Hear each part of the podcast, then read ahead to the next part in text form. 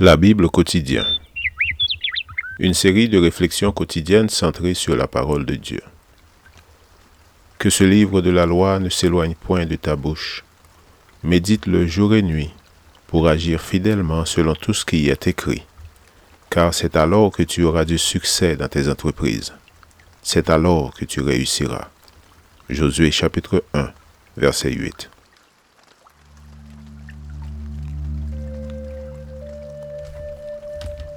Aujourd'hui le 10 août, votre Père céleste.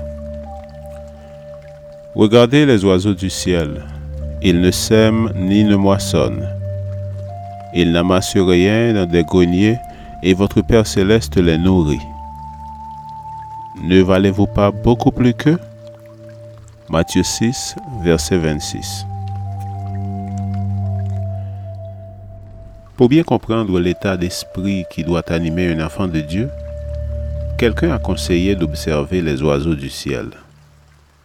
Ceux-ci s'envolent dès le matin sans savoir où ils trouveront de la nourriture. Ils n'ont avec eux ni outils, ni bourse bien garnie, ni carte de crédit. Pourtant, ils s'élancent en chantant avec assurance. Le chant des oiseaux est une démonstration de leur confiance dans la providence divine.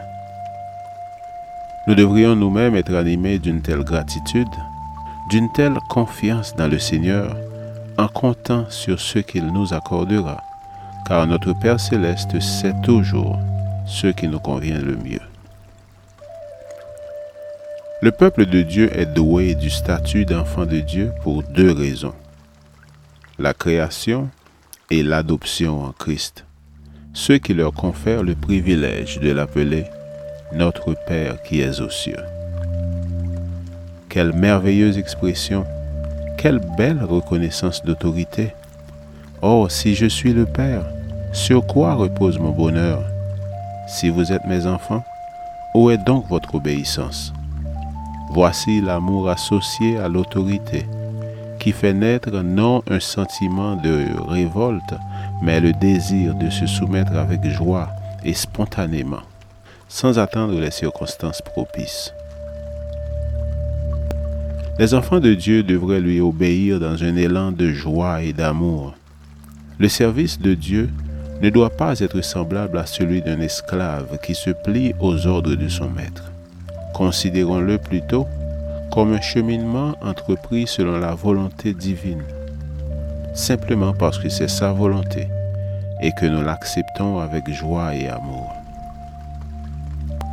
Nous devrions lui livrer notre être tout entier en tant qu'instrument de justice, car la justice est la volonté de notre Père. Et le sceptre d'argent, loin de ressembler à une verge de fer, sera dispensateur d'amour.